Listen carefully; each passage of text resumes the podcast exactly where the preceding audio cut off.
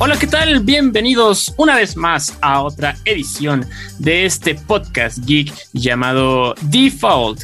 Y en este sabadito tenemos varias sorpresas de algunos juegos, de algunos eventos y también del estado de la escena competitiva de los esports. Así que acompáñenos en esta edición. The Foul, el podcast geek por defecto. Aquí está la información más reciente sobre el mundo geek con Kristen Maxise, Milk y José Saucedo. The Foul, el podcast geek por defecto.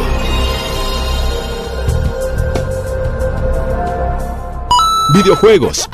Saludos a todos, mi nombre es José Saucedo y ustedes están escuchando el episodio número 10 de la segunda temporada de Default, el podcast geek de Reporte Índigo como todas las semanas, me está acompañando el señor Cristian Maxis. Hola, ¿cómo están? Espero que se encuentren muy bien y bienvenidos a una nueva edición de Default. Ya escucharon a nuestro queridísimo Iván Cardoso. Aló, aló, buenas eh, mañanas, tardes, noches, tengan todos ustedes, dependiendo en cuándo nos sintonicen. Y feliz de estar aquí. Y nuestra queridísima Milk Sparks. Hola, ¿qué tal? También estoy feliz de estar de nueva cuenta con ustedes como cada jueves, también emocionada por todos los temas y pues espero que estén muy contentos con nuestro contenido, quédense y sean bienvenidos. Y bueno, pues para, comenzar, tenemos que comenzar con un juego que a mí realmente le tenía mucha fe, pero porque yo soy muy, muy, muy, muy, muy, muy fan de Final Fantasy, de la serie, de toda, la numerada, la no numerada, los, los juegos anexos, los no anexos, todo. Y bueno, la serie este año cumple 35, tiene su 35 aniversario. Y como uno de los juegos que se estaban anunciando que iban a celebrar este, esta celebración, disculpando la, la rebusnancia, estaba un título que se llama Strangers of Paradise. Final Fantasy Origins, que es una recreación o reinvención de la historia del primer juego de la serie, ese que salió para NES en 1987 en Japón y en 1990 en Estados Unidos, cuya historia era bastante, bastante básica, incluso para hacer un RPG viejo, este, para la época. Son cuatro guerreros, cada uno con un cristal en la mano, tienen que encenderlos para regresar el poder y el equilibrio a la Tierra, cumpliendo una profecía. Esta profecía significa que tienen que destruir a un monstruo que se hace llamar Caos. Y todo empieza en el pueblo de Corneria, donde tienen que rescatar a una princesa de un villano que se llama Garland, que se esconde en un templo cercano al, palacio. El juego empieza con la misma propuesta, solo que nos entrega los personajes más genéricos que pudieron haber eh, hecho en una historia contada con tropiezos y que además sigue siendo increíblemente simple. Pero bueno, el concepto detrás de Strangers of Paradise era crear un juego tipo, no sé si califique decirle como tipo Souls, Dark Souls, tipo Bloodborne, ya saben, pero con todos los elementos y todo el lore de Final Fantasy. Y el juego, pues simple y sencillamente es, estás en un escenario, te dan una misión, de ahí te vas a al siguiente escenario donde es la misión, tienes que ponerte a matar enemigos, tú no subes de nivel, sino que pues conforme vas venciendo enemigos y encontrando este encontrando este cofres te van dando equipo y armas mejores para que te las uses y puedas sobrevivir contra los enemigos. Mientras vas aprendiendo hechizos vas mejorando tus roles de trabajos. Cada personaje tiene un trabajo ya saben que es este peleador ladrón mago rojo mago blanco etcétera etcétera etcétera y vas adquiriendo habilidades para mejorar tus capacidades y dinámica este, peleando con los monos, encontrando cristales y entre mejor juegues y entre mejor venzas a tus enemigos, te van dando mejores recompensas y mejor equipo. El, el, juego se supone que es tipo Dark Souls o así lo van a comparar todo el mundo. Yo lo sentí más que se parecía a Nioh. ¿Por qué? Porque el juego está sepultado en menús para cambiar de armas, para cambiar de trabajo, para cambiar de, de, para subir las habilidades de los trabajos, para moverte de un escenario a otro, para hacer, hay menú sobre menú sobre menú sobre menús. Y luego para colmo el este también hay incluso ni siquiera el personaje del herrero que mejora las armas cuando vas juntando todo. También es un menú, o sea, todo es un menú, el juego se siente increíblemente apresurado, o sea, de que fue de acábenlo ya, muy mal contado y aunque el gameplay es bueno, no me funciona con tantos menús, con la historia mal contada y luego comete el peor error que le puedes dar a un juego tipo Souls, que es ponerte en larguísimos corredores, muy poca exploración y enemigos que son o increíblemente fáciles de vencer o están tan mal balanceados que te matan de uno o dos golpes y se vuelve una este, desesperación porque pues tienes que, que te, regresan al último punto donde salvaste, no pierdes nada, pero pues tienes que empezar otra vez desde cero. ¿Hay referencias a todos los Final Fantasy? Sí, hay referencias a todos los Final Fantasy. ¿Es divertido ver personajes de, y monstruos de Final Fantasy en esta propuesta? Sí, sí, es muy divertido. Pero la dinámica de juego que es bastante entretenida tiene la gran bronca de que, pues, entre los menús, la mala historia, el protagonista que es Jack, que es así como que tu personaje rudo genérico de los ochentas, de que es malo porque tiene que ser malo, o sea, bueno, mala onda porque es mala onda. Tu chavito bonito, este típico héroe de anime que es Josbando. El, Después un cuate que es una persona de color, que es el peleador y es el grande y es el fuerte y es el callado.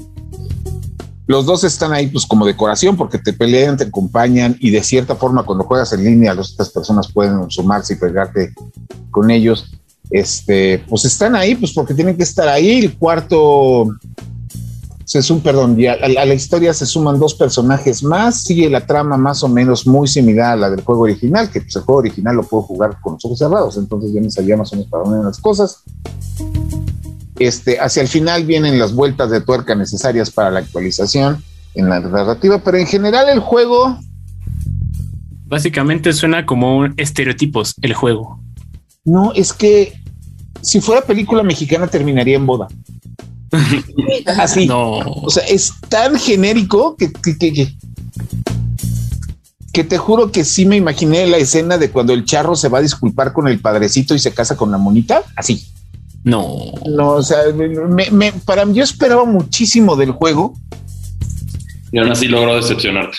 Y me decepcionó cañón. Y sobre todo porque al principio del juego sí me emocionó mucho cuando salen los cuates con los cristales y hay una escena donde ellos van en, el barco hacia Corneria, donde empiezan a, una voz en off te empieza a narrar la historia del Final Fantasy 1. Y este, y Final Fantasy 1 fue el primer videojuego que jugué en mi vida de Nintendo. O sea, incluso cuando me entregaron el NES, me lo dieron con el Super Mario Bros. que traía el de los patos. El contra, ajá, el contra el Wizards and Warriors y el Final Fantasy. Y el primero que agarré fue Final Fantasy. O sea, ni siquiera agarré el Mario, agarré el Final Fantasy. Y por ese juego aprendí inglés y me lo aprendí de memoria y me lo sé de memoria en el NES, en el PSP, en el Wonder Swan, en el Game Boy Advance y en la versión que subieron para Wii, que es la del NES. Este, así a ese nivel me conozco el juego. Este, y yo esperaba algo así, me emocionó mucho porque tengo mucho cariño y no fue perdiendo chiste, fue de esas veces en que sigues jugando porque dices, no, esto tiene que ponerse bueno en algún momento. Y, la verdad, no, no, no, no, le fui perdiendo el, cariño al título una y otra y otra vez, a tal grado de que lo siento como que es de los, una oportunidad perdida. Lo siento mucho, y aquí seguramente no sé qué Cris vaya a opinar que es como Pokémon Legends Arceus, que son un buen de buenas ideas. Pero muy mal ejecutadas. Pero muy mal ejecutadas. No me diga eso. Yo pensé, o sea, ahorita me estoy desviando, pero yo pensaba que Arceus fue así como, wow. A mí sí me gustó. A mí, yo la verdad sí estoy muy fanático. No, pero es, es, es que es lo que pasa como, es que la bronca con Arceus y quizá lo que hubiera pasado o lo que le está pasando a mucha gente con este Stranger of Paradise es que como te cambiaron la fórmula y te dieron una propuesta que se siente moderna o actual, pues te llama y te, llama la, muchísimo la atención y dices, wow, qué gran cambio. Pero ya cuando se baja el, el, estupor de la emoción y ya lo empiezas a analizar fríamente, pues te das cuenta que así de que wow, wow, wow, wow, wow, no está. Y marquen mis palabras, dentro de cuatro meses esto va a pasar con el Ben Ring. A ver qué. Vamos a ver. Ok. Pero bueno, Stranger of Paradise. Espérense que esté en Game Pass. Marcos, Muy bien. tú jugaste otro juego de Final Fantasy esta semana. Así es, jugué Final Fantasy VI Pixel Remaster, que bueno, eh, ya habían hecho varios Pixel Remasters atrás, este, antes de este. No sé, eh, bueno, en, en, mi reseña yo la, yo la empiezo diciendo que depende la edad de quien se lo preguntes. Entonces, creo que todos aquí ya jugamos Final, la, bueno, la saga Final Fantasy. ¿Cuál dirían que es el mejor? Que ustedes consideren el mejor Final Fantasy numérico. Más icónico es el 7, ¿no? Bueno, de lo que yo sé. Sí, yo me iré por la segura y también diré 7. El 4, después el 6, después el 12, de los numerados. Y de, los dos, y de los dos y de los no numerados, el mejor es Final Fantasy Tactics, el de este, la guerra de los ah. Vámonos. Ok. Bueno, pues a, a, eso igual. Creo que hay, hay una brecha generacional con, con, Final Fantasy y creo que este viene a romper muy bien eh, con, con, esa brecha, a acercar, eh, porque sí, Final Fantasy VI es un juego muy, muy padre, ¿no? Eh, fue un juego que te manejaba 14 historias. Entonces, 14 más el perro si lo lograbas encontrar. Eh, eh, exacto. Entonces, para, para la época del SNES, eso era impensable, ¿no? Uh -huh. Este fue un parteaguas tanto para la saga como para pues la, el género en sí. Entonces, aparte, eh, ahorita me regreso un poquito. Eh, creo que Iván mencionaba que estereotipos el juego. Yo le preguntaría qué JRPG no es así. Por eso es, entre muchas otras razones, es que yo tengo mis reservas con los RPGs y es como de ay, se me hacen bien pesados. Eh, no, un poquito por esa parte también. Y no, yo creo que Final Fantasy VI. Perdón, la queja con Strangers of Paradise es que imagínate, yo ya entiendo cómo nos vamos con los estereotipos, porque a final de cuentas, pues, todo Final Fantasy, sus, su, su, su main cast son estereotipos de una u otra forma y ya te los esperas. ¿Cómo estará Strangers of Paradise? Que incluso como estereotipos son estereotipos. Ouch. sí, bueno, y, y, creo que Final Fantasy VI, regresando al juego, uh -huh. pues rompe chido con eso. O sea, tienes 14 personajes, ¿no? Claramente, unos van a ser más interesantes que otros, pero pues, por lo mismo, todas las historias que te ofrece, una mínimo una te va a gustar. Y el Pixel Remaster lo que hace es eh, hacer que la gente nueva le pierda el miedo por las mejoras de calidad de vida, eh, pues, puntos de guardado, este, automatizas las batallas. Yo creo que es un juego bien hecho para acercar esa historia tan padre a, a nuevos jugadores, pero para los que ya lo habíamos jugado antes, yo creo que el remaster se siente un poquito extraño. No, no entendí hacia dónde quería ir gráficamente hablando porque a veces es muy, muy estrafalario y muy padre, cosas, hace cosas que no se hubieran podido en, en Super Nintendo, uh -huh. pero de pronto es como muy respetando o, calcando por completo el material original, como que no se termina de decidir bien hacia dónde quiere ir y esa es mi única queja con el juego. Este, pero sí lo recomendaría, francamente sí lo recomendaría porque pues es un una historia muy padre y aparte está hasta en teléfono. Bueno, este Pixel Remaster salió para PC y teléfonos.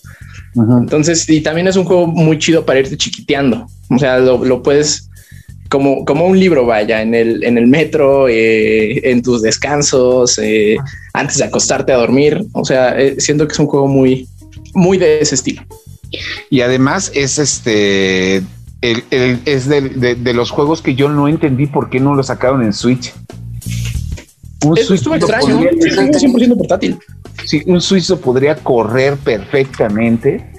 Y bueno, y si nos vamos a clavar en el mundo de los RPGs rapidísimo antes de salir de aquí, es una cosa, el RPG, además de que es increíblemente extenso, es, tiene el mejor villano de Final Fantasy, eso sí, por encima de, del novio de Cloud, que es Sephiroth, y este, y de cualquier otro villano que ustedes me ubiquen o no ubiquen en, el mundo de Final Fantasy, Kefka, que es el payaso, el villano de Final Fantasy que aparece desde el primer, eh, que, a diferencia de la fórmula de Final Fantasy, donde siempre al final cuando terminas con un enemigo resulta que la mera hora tu enemigo era otro, este no, este desde el principio lo tienes ahí.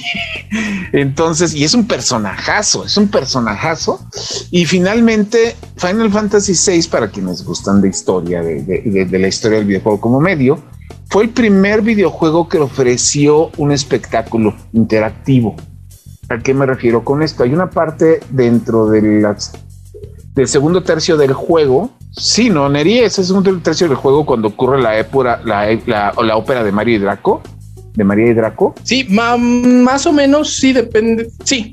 Más o menos como en el segundo tercio de la historia.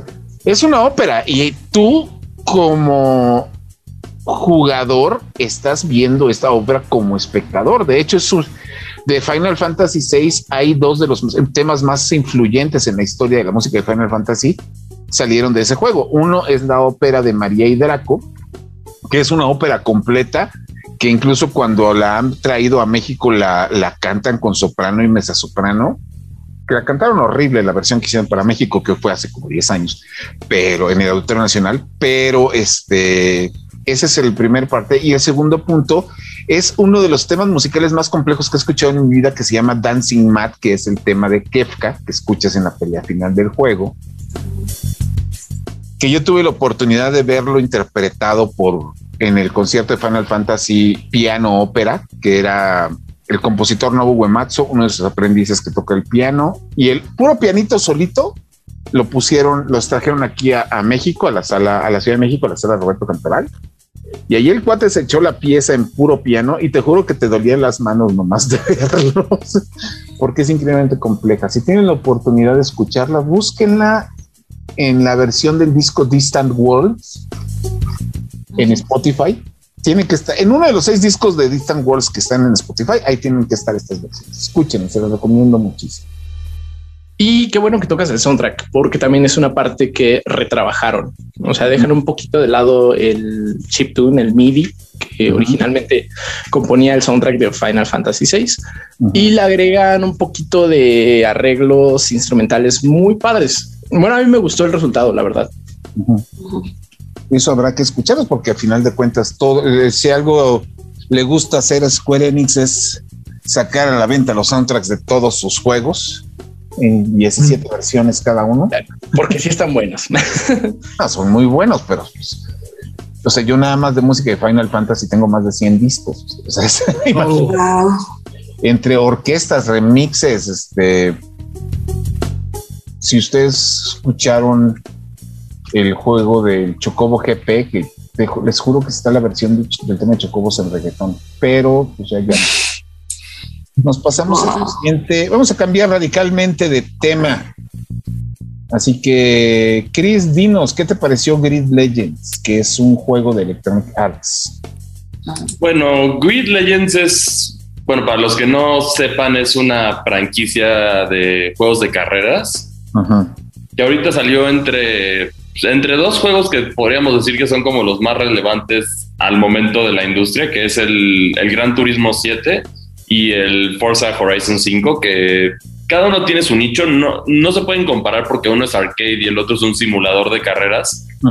Pero el problema de Grid Legends es que decide hacer como que trata de mezclar los dos géneros para quedar en un punto medio y encontrar su propio nicho, pero a la vez falla en esto. O sea, como que no es ni suficientemente locochón para hacer arcade, ni es suficientemente serio para hacer un, un simulador de carreras como más serio, entonces como que se confunde con su audiencia. Lo que sí tiene que vale la pena, la verdad, es el modo campaña, que la es básicamente tú tomas el papel de un piloto novato que vas empezando y tienen tiene unas animaciones muy padres, o sea, lo hacen como tipo, como si fuera una docuserie.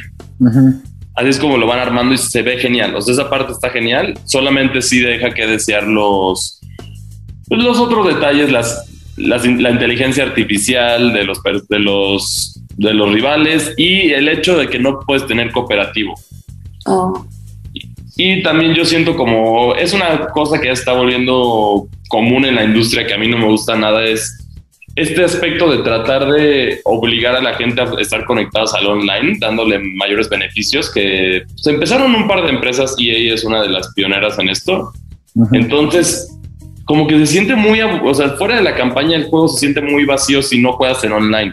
En online sí tiene sus aspectos divertidos, aunque también son muy tediosos, pero está divertido. O sea, en general, pues, yo le di una calificación de 7, entonces o sea, no es un juego malo, pero tampoco es algo, no es el mejor simulador de carreras. eso es lo que me refiero. Y además de correr hay algo, o sea, como otro incentivo, no sé, a lo mejor desbloquear contenido o algo así, porque pues si es así, imagínate si está un poco más interesante, ¿no? Ya lo haces por una razón, ¿no? Como dices, pero si no me veo como jugando sola así, me irías, yo creo que sí, más por el modo, pues como compartido. el problema es que solo tienes o sea, para obtener esos deditos bloqueando es básicamente jugando en línea. O sea, no, no hay otras formas de desbloquearlo. Entonces, como que sí te amarra mucho. Y ahí las mejoras sí te afectan en la manera en la que juegas. Entonces, si quieres ser bueno, si quieres ser el mejor en este juego, sí vas a tener que hacer muchísimo grind. Ok. No, pues, Increíble. Como que no se siente bonito. Pero sí es interesante eh, que la escena de simuladores de manejo ya está reviviendo, ¿no? Bueno, a mí particularmente me gusta. No soy muy fan de esos juegos, pero creo que sí ha, habido una, ah, no sé, una reciente revival o salto al mainstream. No sé ustedes cómo lo han visto. Yo creo que es por la mejora de calidad de los juegos que han tenido. Eso ayudó también a empujarlo más al mainstream, porque sin, sin mal no recuerdas, el último Gran Turismo, la verdad, sí dejó mucho que desear. Entonces, sí, sí hubo varios aspectos que sí, como que quedaron ahí a la deriva. Sí, el no, es malísimo. No, y además tiene la situación de que este es muy fácil hacer que un juego de carrera se vuelva juego de servicio. Entonces, eso también permite y llama la atención de los desarrolladores de que, pues, así les puedo meter todo el dinero, todas las microtransacciones que se puedan para poder este, generar dinero, ¿no? Eh, eh, y además los juegos de carreras, a diferencia, no sé, de un shooter o de algún otro tipo de títulos, pues es más fácil atraer al jugador casual. Sí, es como, es un género que se puede decir que es como la vieja confiable del multijugador, a mi parecer. Sí, no, pues ve, ve, literalmente, Nintendo lo está haciendo ahorita con Mario Kart. Sí, justo. sí, ¿no? Y justamente el día de ayer, viernes, ya salieron las nuevas pistas de las nuevas, ay, se me fue el nombre, las nuevas pistas de Mario Kart para la gente que tiene este suscripción al sistema en línea de Nintendo y yo conozco demasiada gente que con tal de tener las nuevas pistas, pues va a tener el servicio. Va a contratar el servicio. Sí, sí, sin lugar a dudas es muy posible que así sea. Y eso yo siento, Neri, que es una de las principales razones por las cuales de pronto todo el mundo se acordó de, ah, mira, podemos vender esto así, ¿no? Y ya ves que la industria es bien noble y no le interesa ganar dinero. Sí, no, nada de dinero para ellos. Así es. Pues bueno, y hablando justamente de eso, Neri, tú te fuiste por el otro lado. A ti te tocó otro maravilloso juego de carreras. Ah, maravilloso. fue un oh, monto maravilloso. Lo habló como así un poquito. fue un pastel que no terminó de esponjar bien. Yo creo que eh, jugué Monster Energy Supercross 5. Qué nombre tan largo. Eh, no, el nombre completo es Monster Energy Supercross de Official Video Game 5. Ah, me faltó el de. Official Video Game. Eh, bueno, desde que llegó a mi bandeja de entrada y vi que era un juego licenciado, le perdí un poco la esperanza. Porque bueno, los juegos licenciados no se caracterizan por ser los mejores, pero luego me di cuenta que estaba desarrollado por los mismos que hicieron el de Hot Wheels Unleashed. Y se me fue su nombre. Se llama Milestone. Ah, y Milestone, digo, este, lo ubicamos por Force Unleashed, pero esa compañía tiene, tiene el chiste de que su especialización, su especialidad son los simuladores de carreras. Así es. De hecho, por ahí, este, creo que Iván jugó alguna vez uno de ellos de, de motos. No de eh, motocross, de motos. ¿MotoGP? Mm. No, no, ay, sí, creo que sí sé cuál es. Muy rápido, Que era como de pista, ¿no? O sea, era moto de pista. Sí, sí, me Sí, sí, sí. Y bien padre. Ahora, ahora vinieron a, manchar las llantas y se fueron a arenas lodosas porque, pues, motocross. Y es un simulador de carreras, pues, bastante robusto. O sea, eh, sí, sí se preocupa mucho por esta cuestión de mecánicas y físicas, de caídas, brincos, como lo, que pesa la moto y tu piloto. O sea, sí es un poco exigente en ese sentido. Em, pero también, bueno, puedes ir mejorando tu, piloto conforme avanzas en el juego. Eh, si eres clavado y quieres sacarle todo el jugo, te va a durar más o menos unas 12 horas. El problema aquí creo yo es en el rendimiento, principalmente. Eh, los, las personas, los NPCs que estaban eh, eh, a lo largo de, las pistas, eran como maniquíes. O sea, no, no reaccionaba ni siquiera si los impactabas con la moto. Lo intenté. Ok. y, o sea, de hecho, haces eso y te regresa de inmediato a la pista sin mayor explicación. Eh, entonces eso se me hizo un poco chafa. Siento que le quita uh, factor inmersión. Me hubiera gustado que si ya metiste uh, personitas a tu juego, anímalas, creo que reaccionen. O, no las metas, porque si no se va a sentir raro, se va a sentir como que estás en, un, en un lugar todo sin vida. Eh, y también esto está un poco extraño. Esto ya son problemas de rendimiento que se pueden arreglar en una actualización, pero tuve bajones de frame rate y los videos introductorios en los tutoriales se me trababan mucho. O sea, era como había unos que de plano no los pude ver. O sea, que tuve que adivinar qué se hacía y leer tantito porque el video demostrativo no, no reaccionaba. Entonces, Ah, al final de cuentas es un juego que para ser un juego licenciado no está mal y está padre que pues si no te gustan los carros o eres más fan de las motos, este, pues también te ofrezcan esa opción, pero se queda un poco corto, eh, particularmente por, por el pedigree milestone, ¿no? Que sí entrega, la mayoría de juegos que tiene simuladores son pues de mucha calidad y este está un poquito mediocre, creo yo. Y también carece como de historia, ¿no? Casi nunca tienen historia este tipo de juegos, o sea, de carreras. Sí, pero, pero a mí me gusta que no tengan historia, la verdad, porque ya, ya, lo, ya lo hemos visto en otros juegos que intentan meter historia y son... Nadie la juega, ¿no? de Rápido y Furioso. Ah, no, déjame que nadie lo juegue. O sea, es una historia malísima que no, en lugar de, aportar algo, de ser llamativo, solo da un poco de cringe. Entonces, ahí pues sí, no, no me molestó que no tuviera historia, nada más como de, ay, pues eres un corredor ah, y estás en el fondo de la tabla, tu objetivo es llegar al puesto número uno. Suerte. Se me hizo bien.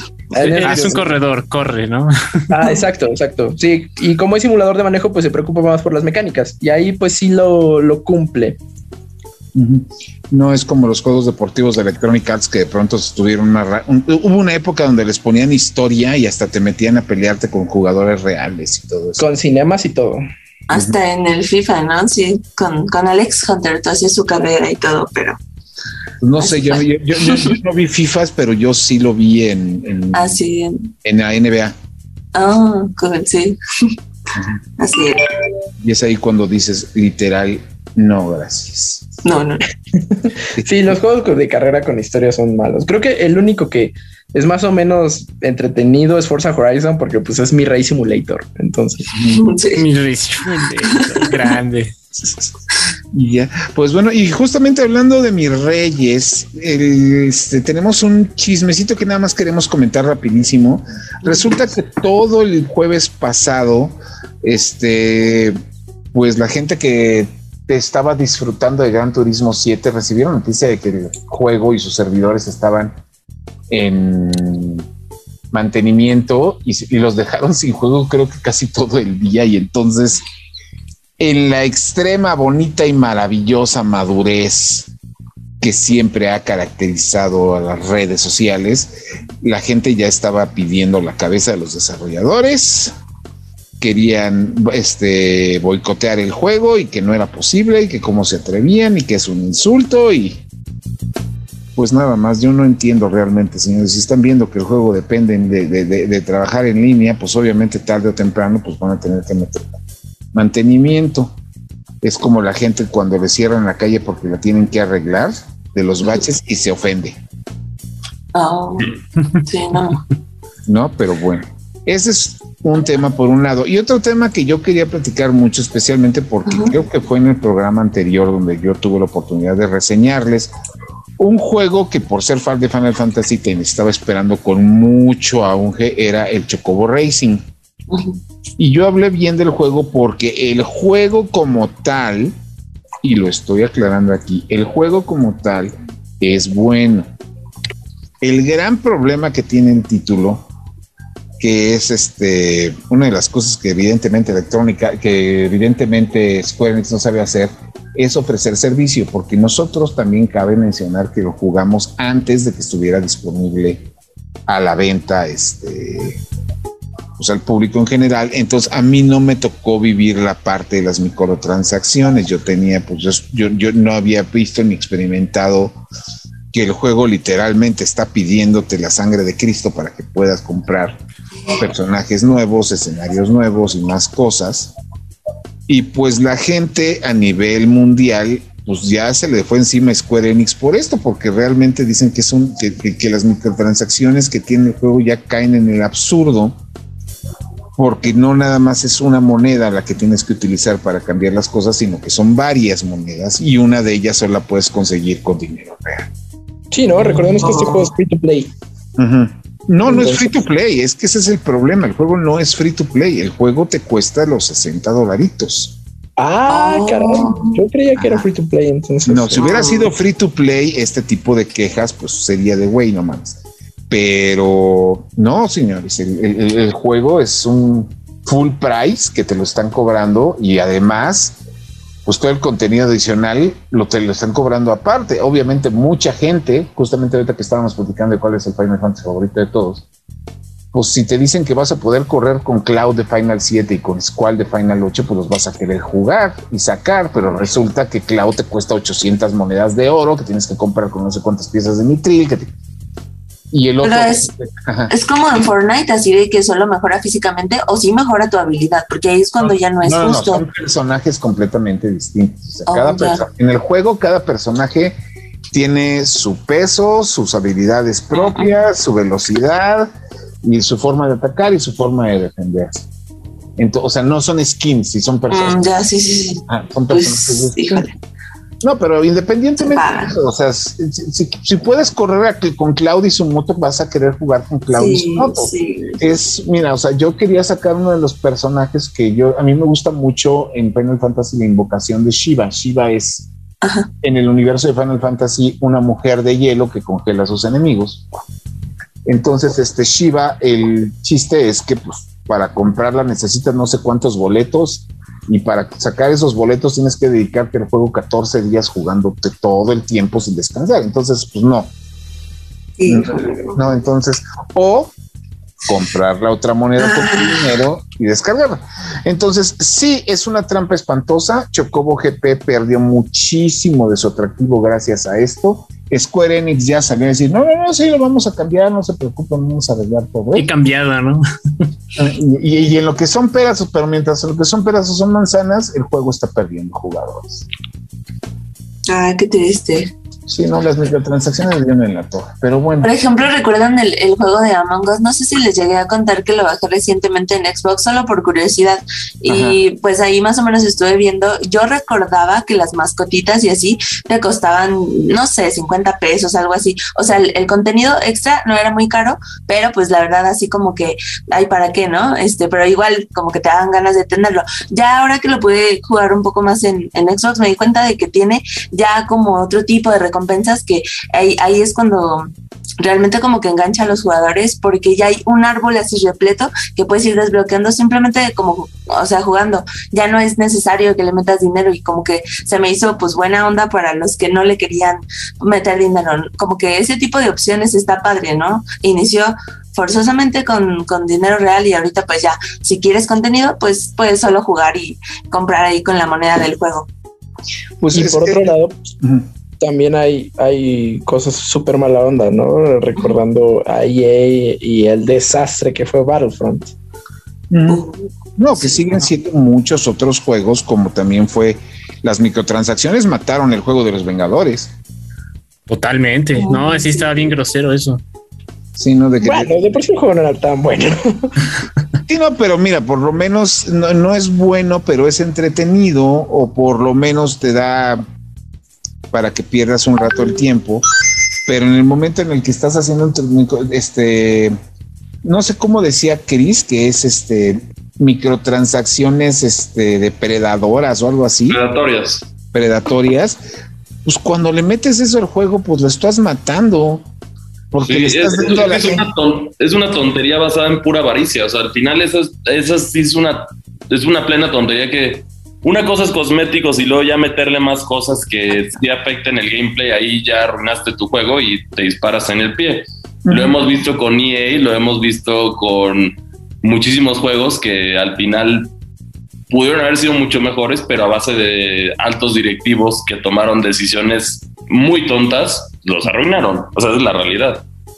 Así es, y, y, es que también mucha gente, pues obviamente en la industria, pues quieres tener tu minita de oro en algunos casos, no sé, como lo ha sido, como lo ha hecho Garena con Free Fire y como lo ha hecho Epic Games con este Fortnite, de que pues por una pendejada, como sería un skin, porque señores, por muy bonito que se ve de skin, es una pendejada, es un skin. Es un skin, exacto. Pero cuánto dinero les genera, ¿no? Entonces, pues todo el mundo cree que pueden hacer eso, pero pues también se les olvida, está mucho más pensado en, en el juego y no en el jugador. Pero bueno, ya para terminar con esta sección tenemos dos comentarios. El primero, la primera señal de que el verano gamer le dieron en la madre con la pandemia porque y eso y que Electronic Arts no tiene juegos este año es que acaban de cancelar el EA Play Live. ¿Qué es el EA Play Live? Era la cuando los de Electronic Arts se pelearon con el E3 decidieron hacer su propio evento con juegos de azar y mujerzuelas afuera en la misma semana de tres, entonces pues invitaban a la prensa, se ponían a jugar los juegos que venían en el año, hacían una extensísima y aburridísima presentación con todo lo que iban a sacar.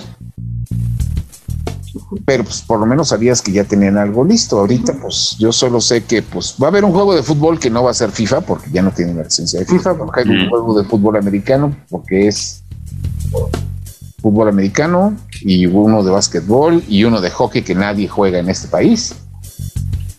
Pero de lo demás, nada, entonces cancelaron el evento. supongo que es porque no hay juegos o porque no hay presupuesto o las dos.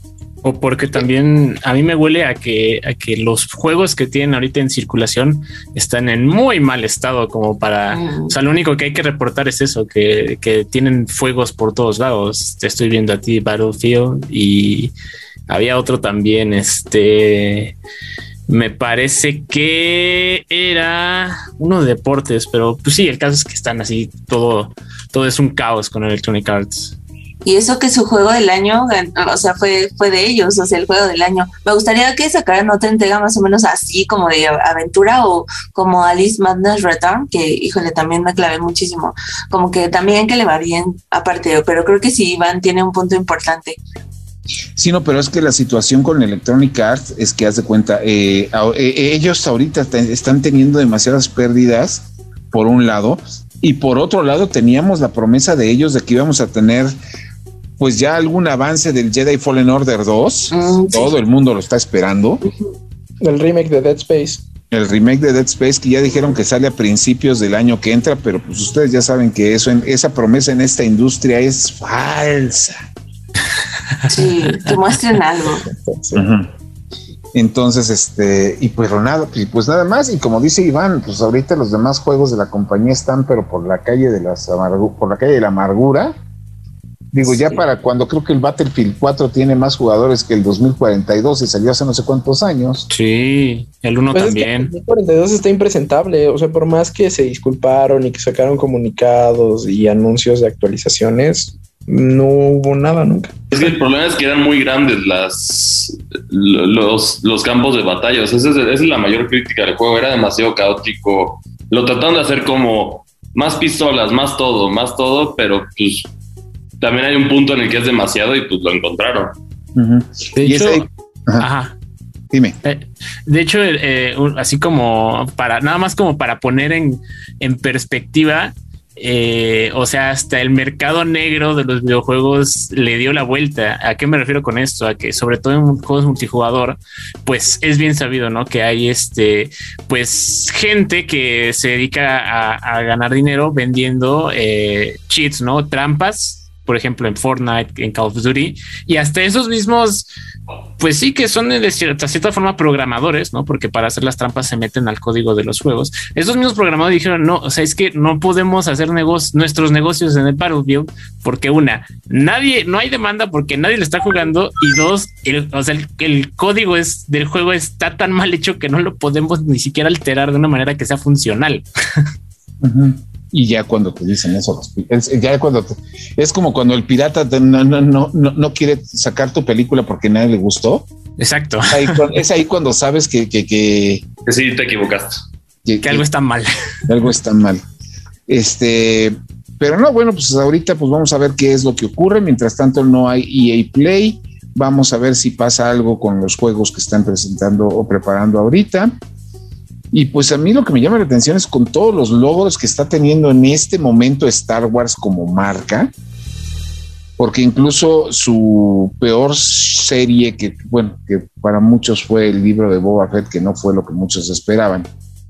Aún así, pues la serie este, funcionó y pues el Mandalorian, ya saben que todo el mundo lo está esperando. Y pues el juego, este Obi-Wan, que va a ser la serie dentro de dentro de cuánto, dentro de un mes más o menos mes y medio. Está para finales de mayo, me parece. Y yo que bueno, con todo lo que está logrando ahorita Star Wars, ¿por qué no han acelerado el paso con los juegos? ¿No? Una excelente pregunta. Cierto. bueno, en lo que son peras o son manzanas, ya nos vamos a acabar con algo que a mí me gustó mucho, que es una exposición a la que estuvo la oportunidad Neri de visitar que está en la Ciudad de México para quienes les interese, en el Centro Cultural Español y en el CENART, que es este, los dos lados de la pantalla. Cuéntanos, Marcos. Ah, sí, bueno, eh, videojuegos, los dos lados de la pantalla, es una exposición eh, que está llegando, pues, llegó hace la semana pasada. Y están en el CENART y en el Centro Cultural España. Esta exposición la trae Fundación Telefónica México y está curada por una artista y filósofa española llamada Euridice Cabañas. ¿Qué ofrece esta exposición tan padre? Pues bueno, eh, como su nombre lo dice, nos muestra y tanto el mundo gamer por dentro, el proceso que lleva pues generar un guion eh, de videojuegos que no es lo mismo que un guion de una película o un cortometraje, porque, bueno, el, videojuego tiene la cosa magnífica que maneja dos narrativas, ¿no? Lo que el desarrollador quiere que hagas y lo que el jugador hace, la narrativa emergente, ¿no? Que de pronto, en lugar de ir a hablar con el NPC que está en la entrada, vamos a revisar el cofre que está hasta el fondo, aunque el nivel esté diseñado para hacer totalmente lo contrario, pues uno como jugador tiene esta libertad. Entonces, a todas las personas que nos encante los videojuegos y todo lo que implica el desarrollo, sí, el, desarrollo de uno, como componer su soundtrack, guiones, este diseño de arte, todo, todo eso está bien padre. Pero también está eh, fuera de la pantalla, que pues es el impacto que tienen los videojuegos, incluso si no los juegas. Eh, como las interfaces de aplicaciones eh, y experiencias de usuario, incluso las físicas, pues tienen ya una interferencia muy, una interfaz, perdón, muy de videojuego. Este pone, por ejemplo, los Google Maps o cualquier aplicación de, navegación, pues se parece muchísimo a la de un mapa en, algún videojuego, no sé, Grand Theft Auto, Forza Horizon. Entonces, eh, ajá, es una es una exposición pues bastante llamativa para toda la familia. Este, si vaya, si, si son pues acérrimos jugadores van a encontrar algo que seguramente no conocían si no tienen idea de cómo funciona el mundo de los videojuegos, pero quieren saber cómo está repercutiendo a su alrededor, también es una gran opción. Y algo muy padre, si ustedes no quieren salir de sus casas, eh, también la exposición está en línea y haces un avatar, te haces un nickname y recorres el museo pues desde tu computadora. Eso, eso se me hizo muy padre. Así es, está en el CENAR y en el Centro Cultural España. Y también hay una tercera parte que era lo de que es el avatar, la persona detrás y la persona detrás de él, ¿no? Ah, claro, sí narra, eh, bueno, hay diferentes experiencias de personas que tienen su avatar en, algún juego y cómo son en realidad, ¿no? Eh, se cambian de sexo, hay, hay, una persona, hay la experiencia de una persona particularmente que me llamó mucho la atención, que bueno, esa era una persona que padecía una discapacidad.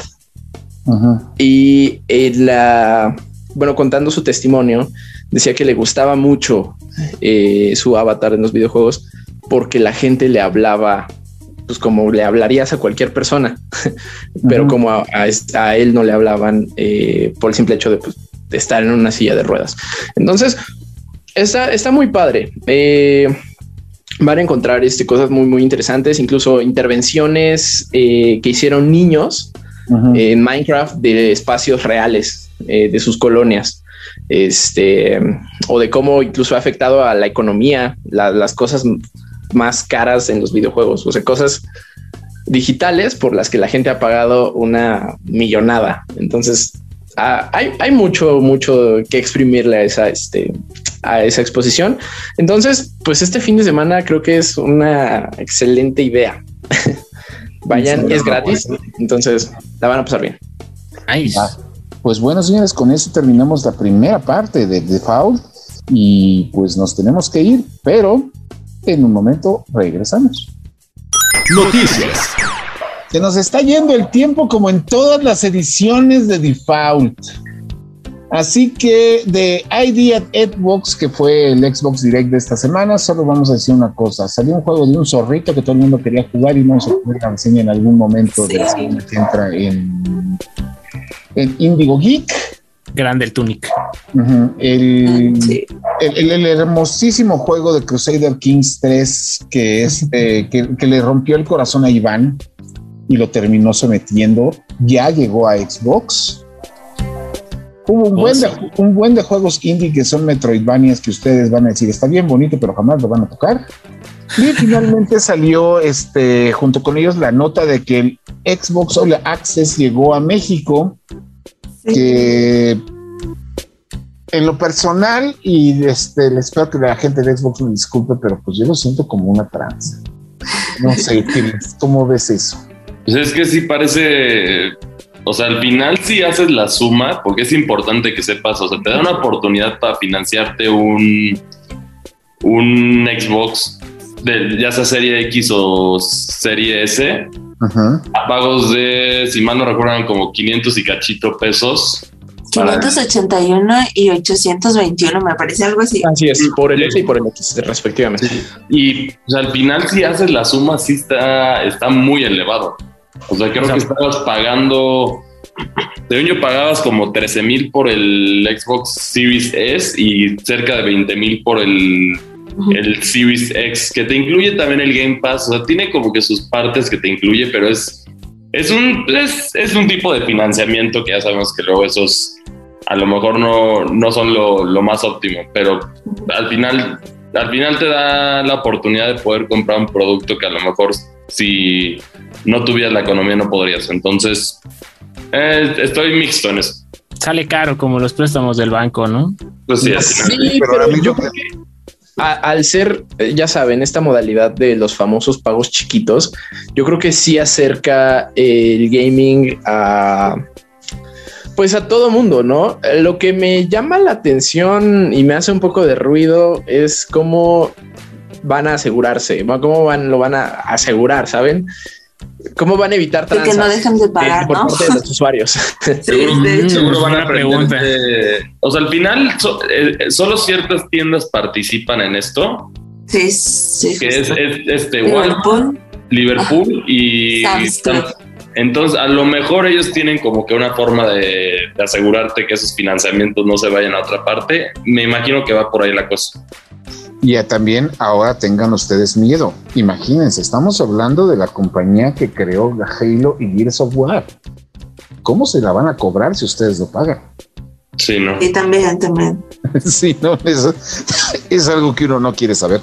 Pero pues lo más seguro es que te van a briquear la consola, pero sí, o sea, bueno, nada más rapidísimo. Se, me hace, se me hace muy, muy transeable por parte de los usuarios. No lo hagan, pero a mí se me hace un poco transeable. Seguro por, es que lo mismo es lo que yo digo, por eso están disponibles en esas tiendas, porque si mal no recuerdo, esas tiendas también te pueden tumbar la, te, pueden tumbar la puerta de tu casa si te tardaste con los pagos. Ahí, llega, llega, alguien con la sierra activada de un Lancer, ¿no? A ver.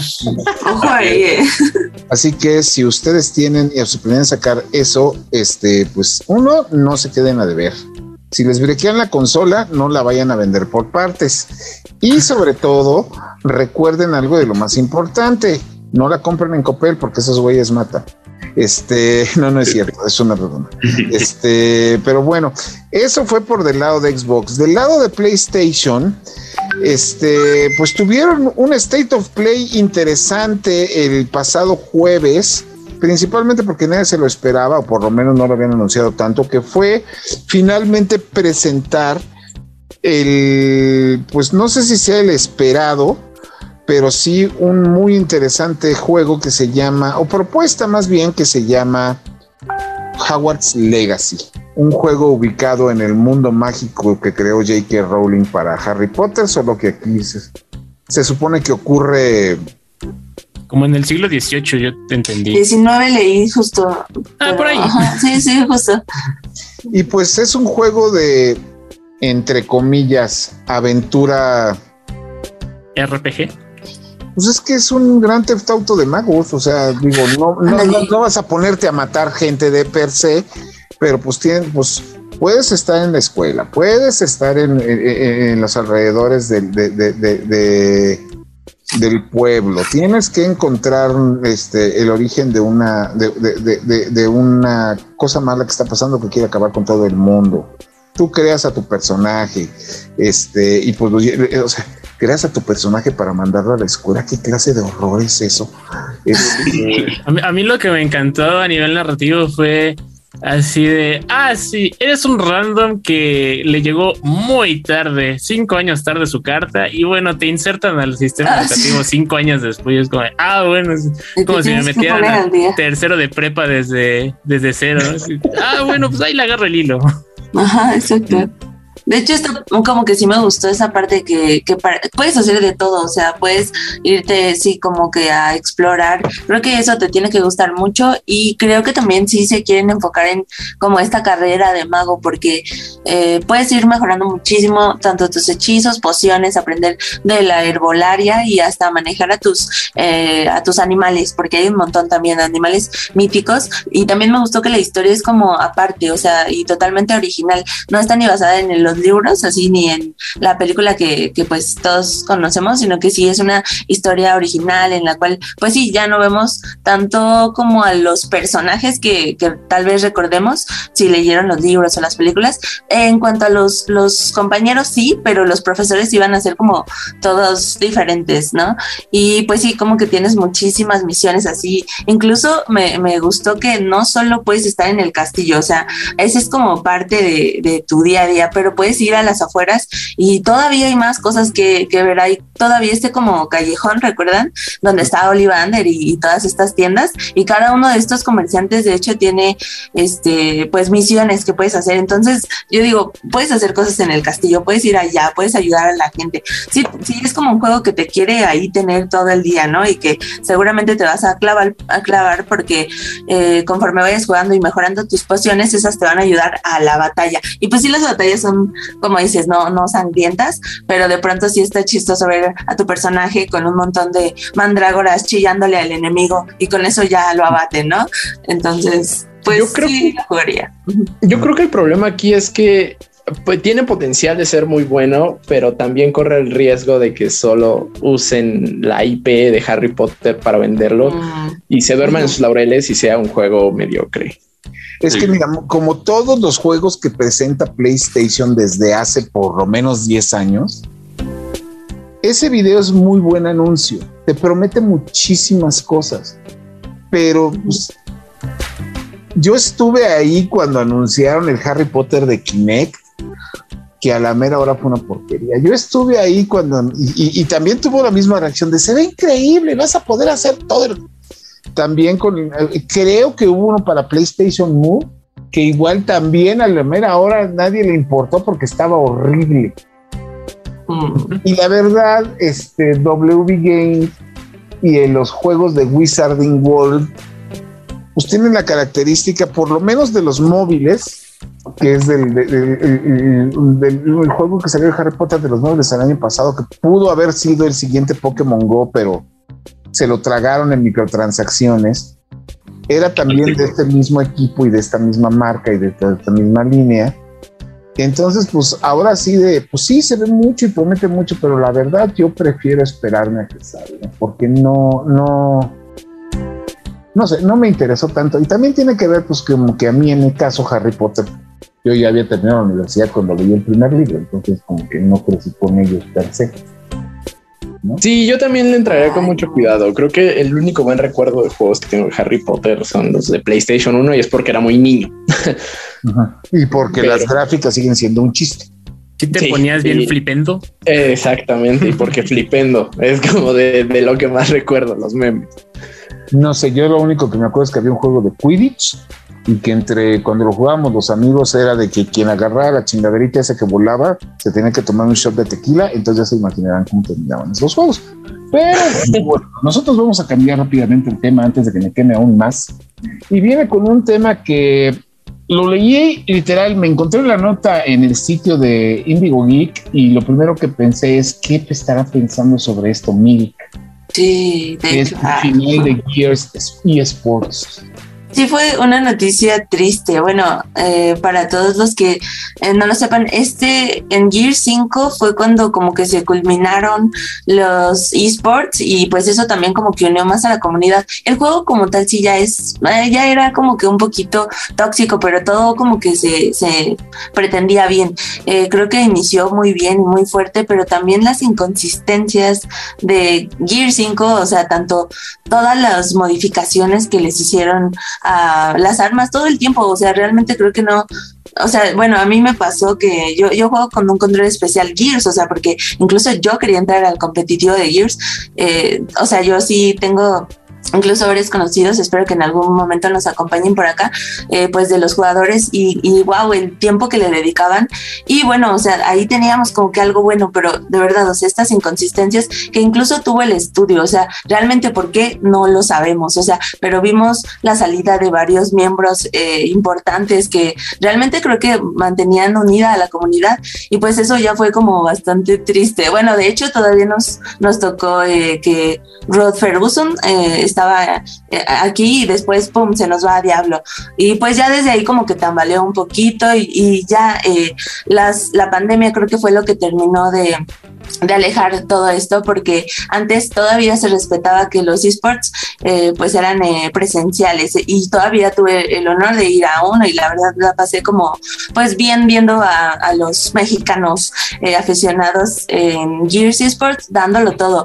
Entonces pues sí sí era como un ambiente muy padre que existe en el juego pero de verdad o sea poco a poco como que todo esto se fue alejando. También se dio ciertas polémicas ahí ya no quisiera comentar tanto pero sí incluso con ciertos jugadores eh, que, que, hacían trampa o que no se llevaban bien. Y te digo, esta toxicidad como que se fue como dando más sabes, entre la comunidad y pues en los mismos jugadores. Y pues ahora que, de hecho antes de todo esto se anunció que pues Gears ya no iba a tener como un contin bueno, sí, ya no iban a estar subiendo contenido así como temático de que daban antes retos por hacer eh, misiones en cuanto a desbloquear personajes de eh, Navidad o de, eh, no sé, de otras festividades. Ahorita ya no hay todo ese contenido, ya no hay como pases de batalla que antes eran lo que lo que se iba actualizando, ya no hay eh, martes de noticia de Gears, o sea, todo eso se, se, fue como poco a poco disipando y pues ya después de toda esa noticia todos sabíamos que esto iba a pasar, que los esports de Gears pues ya estaban por, por decaer. Todavía vivimos uno hace poco, eh, pero sí, también como que mucha gente estaba inconforme de que es que todo es online y la verdad no es lo mismo. Y de verdad sí, no, o sea, es como ir a un partido, o sea, ves todo, todas las emociones que se sienten y pues bueno, finalmente se anunció que los, los esports de Gears eh, llegan al final y pues hasta ahorita no hay más noticias. Todos los fans tendremos que esperar a que pues den un anuncio nuevo o en su defecto pues sí que llegue un nuevo juego de Gears que no va a ser en un futuro cercano, pero bueno, ahí tenemos el juego.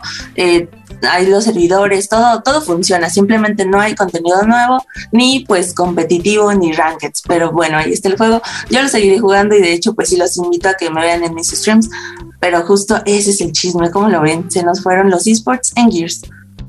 Es que pues no, dime. Ah, vas tú, vas tú. Es que pues no nada más es en, bueno, es que Gears duele porque la marca es grande. Eso es reciente, pero exacto, hay otros juegos que también han vivido esto.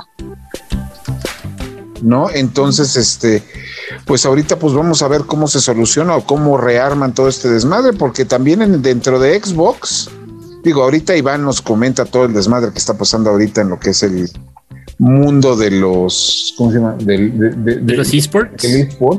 Pero en Xbox está pasando un desmadre hacia adentro, ¿eh? porque también el equipo que estaba haciendo Perfect Dark, de pronto en un año vio, perdió a todos sus ejecutivos y, líderes de proyecto a tal grado que ya se anunció que el juego pues lo mandaron a la fregada y lo volvieron a empezar. Ah, cosa, ajá, cosa que en la industria de los videojuegos que es de tener un proyecto y empezar de nuevo desde cero, no es algo fácil, uno, y no es algo barato. Sí, es, algo que está muy cañón, como que bajita la mano, digo, no, no sé, pero como que veo que las IPs de First Party de, de Xbox, híjole, están tambaleándose gacho, ¿no? O sea, digo, no están en crisis, pero podría estar mejor.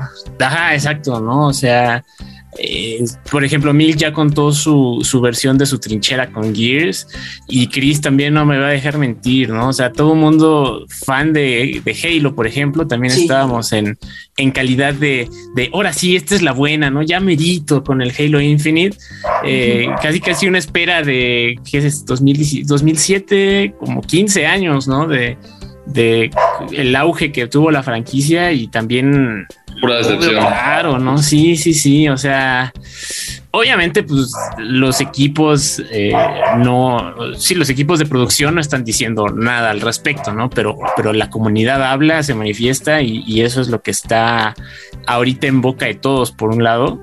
Y pues no sé, o sea, me hace pensar que a lo mejor Xbox como administradora, por así decirlo, ¿no? con el servicio de Game Pass, con todo esto que está sumando, eh, eh, ¿cómo se dice? Eh, estudios, ¿no? Estudios que los, los, está haciendo ya como que de su propiedad, pero mantienen la estructura que ya tenían antes de adquirirlos.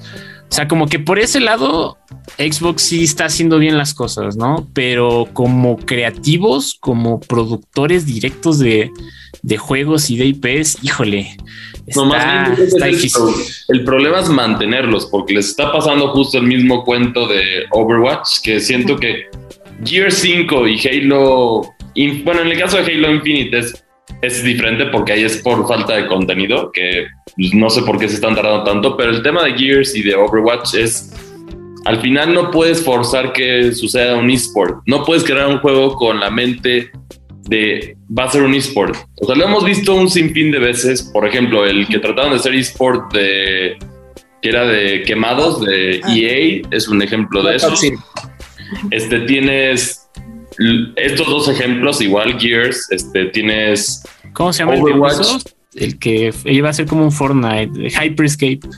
Hyperscape, o sea, no puedes forzarlo, se da natural, como lo hemos visto con todos los juegos, se ha dado natural con League of Legends, con Dota, se da natural y tiene que crecer la comunidad y luego se vuelve un esport. No, no puedes crearlo con esta visión de, ay, va a ser el nuevo deporte exitoso y eso porque, pues, o sea, si lo ves así, trata de inventar un nuevo deporte y que sea exitoso. O sea, no. que el único que le ha salido fue a Riot con Valorant. Pero Riot también ya es, se puede decir que es el maestro de los esports. Sí, y, y porque pues volvió a crear Counter Strike Global Offensive un poquito. También, también eso, eso ayuda. No, pues ahorita, eh, ahorita los el único que está seguro en el mundo de los videojuegos competitivos, aparte de Epic, es Capcom. Pero pues, porque Capcom. Sí, por Street Fighter. O sea, los de peleas que más o menos se mantienen, pero tampoco es algo espectacular como es lo que estábamos diciendo. Sí, ahí, ahí, vemos también, ¿no? A, a, Smash, que es como que un gigante con pies de, de barro, porque mm. pues cómo jala gente, pero cómo se hace de la vista gorda y se lava las manos Nintendo para tomar la batuta en esa. Es que no lo quieren tocar. a su comunidad y eso, eso pareciera con lo que recientemente ha hecho. Hasta, hasta les prohibió jugar con, con una versión que, que ya ni ya ni se vende. O sea, sí, el Mili, ¿no? es un Evo, exacto. No, o sea, era un Mili, era un Mili en teoría sí. Sí, o sea, sí, no, era, era un mili chipeado, no era un mili auténtico, si lo quieren ver así, porque justo lo que le faltaba era,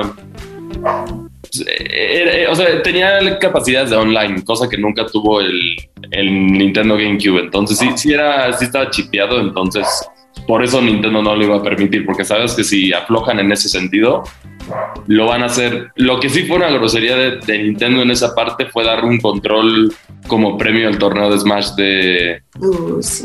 Ah, no, pero es que mira, aún así, o sea, aún si el, digo, de esto yo lo veo desde un cierto punto de vista, ¿no? O sea, aún si el, el, juego estaba chipeado, no era versión original, de es un título que no se vende, lo que quieras, pon tú lo que quieras o mandes. La escena competitiva en el mundo de los videojuegos nació de los gamers, no nació de las compañías. Sí, justo eso es lo que digo, o sea, el Evo, que es el torneo de videojuegos de peleas más importante del planeta, empezó en un garage con cuates, con un juego que estoy segurísimo, ah, digo, si no fue así, por favor, compártanos la información yo estoy segurísimo que no fueron, le dijeron a Capcom, oye, mis cuates nos vamos a empezar a organizar un torneo en mi casa, ¿me quieres este patrocinar? No, claro que no. no, al contrario, nació de manera orgánica. Y ahorita, pues ya ven que hasta PlayStation lo terminó comprando y este se también un escándalo justamente. Y se armó un escándalo ahorita justamente porque, porque Xbox, digo, porque Nintendo dijo, No, pues jueguen lo que quieran, pero el Smash es mío. y es mi pelota, ¿no? O sea, en su derecho, sí. Entonces le pertenece su IP. No le va a gustar a los fans y van a enojarse, pues también. Otro que lo está manejando bien, pero tampoco son esports, pero es independiente. Pokémon también lo mantiene bien porque es como su propio torneo y lo que quieras. Hay varios juegos que no pertenecen a los esports que están ahí presentes, pero es una buena opción también. O sea, a mí me parece que es una buena opción. Pues ellos sí tienen una buena idea. Es que es la flexibilidad del competitivo, tiene la bronca de que puede generar muchísimo dinero. La bronca con las compañías es que quieren estar ahí desde el primer peso. no, no, va a ocurrir. Pero pues bueno, señores, para variar y no perder la costumbre, nuestro podcast de una hora se fue hasta la hora y diez.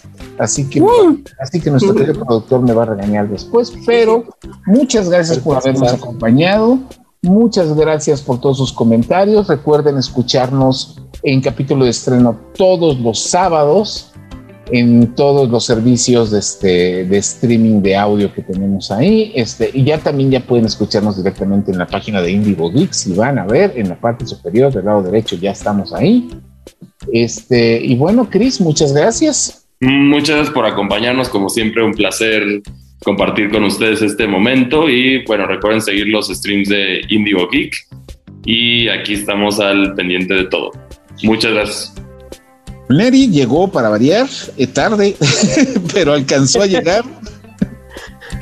tarde, pero sin sueño. Eh, pues sí, muchísimas gracias por acompañarnos. Eh, no olviden pues seguirnos en todas las redes sociales como Indigo Geek y pues checar los contenidos variados que tenemos, Geek News, podcast, reseñas, hay para todos gustos, colores y tamaños. Así es, nuestra querida Milk. Y igual muchísimas gracias por estar aquí y pues sí, recuerden que todos los días estamos subiendo contenido en Geek News y nos apoyan muchísimo ahí dejando su like. Échense las Geek News con nosotros. También nosotros tenemos eh, todos los días los streams. Yo juego, mañana me voy a, ah bueno, este, voy a estar jugando toda la semana un, un, diferente catálogo de juegos. Ahí si quieren me pueden sugerir también para que juguemos y me centro mucho en los juegos en los que los puedo invitar. Así que eh, pues ya saben, también síganos en Indio Geek, ahí en todo el contenido y pues a mí me encuentran como Milk Sparks Cosplay en todas las redes sociales. Y finalmente, pues Iván. A mí me pueden encontrar en todas las redes sociales como arroba dankberserker, ahí para que me, me pongan ahí un tweet, ahí me comenten en el cara libro eh, o donde ustedes gusten y manden. Eh, no sé, suelo titar ahí algunas cosas chitochitas o también luego las notas ¿no? que, que escribo para eh, Indigo Geek, que están muy buenas para que se enteren del chismecito. Y nada, pues ahí estamos. Y bueno, recuerden, la semana que entra vamos a tener la reseña de, de, la criatura más peligrosa en la industria de los videojuegos, que es Kirby. Ah. También. El mejor personaje de todos. The Last of Kirby. The Last of, Kirby, sí, Dios mío. Pero bueno, señores, muchas gracias para todo el mundo por habernos escuchado. Esto fue la temporada 2, episodio 10 de Default el podcast geek de Reporte Índigo. Foul, el podcast geek por defecto. Aquí está la información más reciente sobre el mundo geek con Kristen Maxise, Milk y José Saucedo. Foul, el podcast geek por defecto.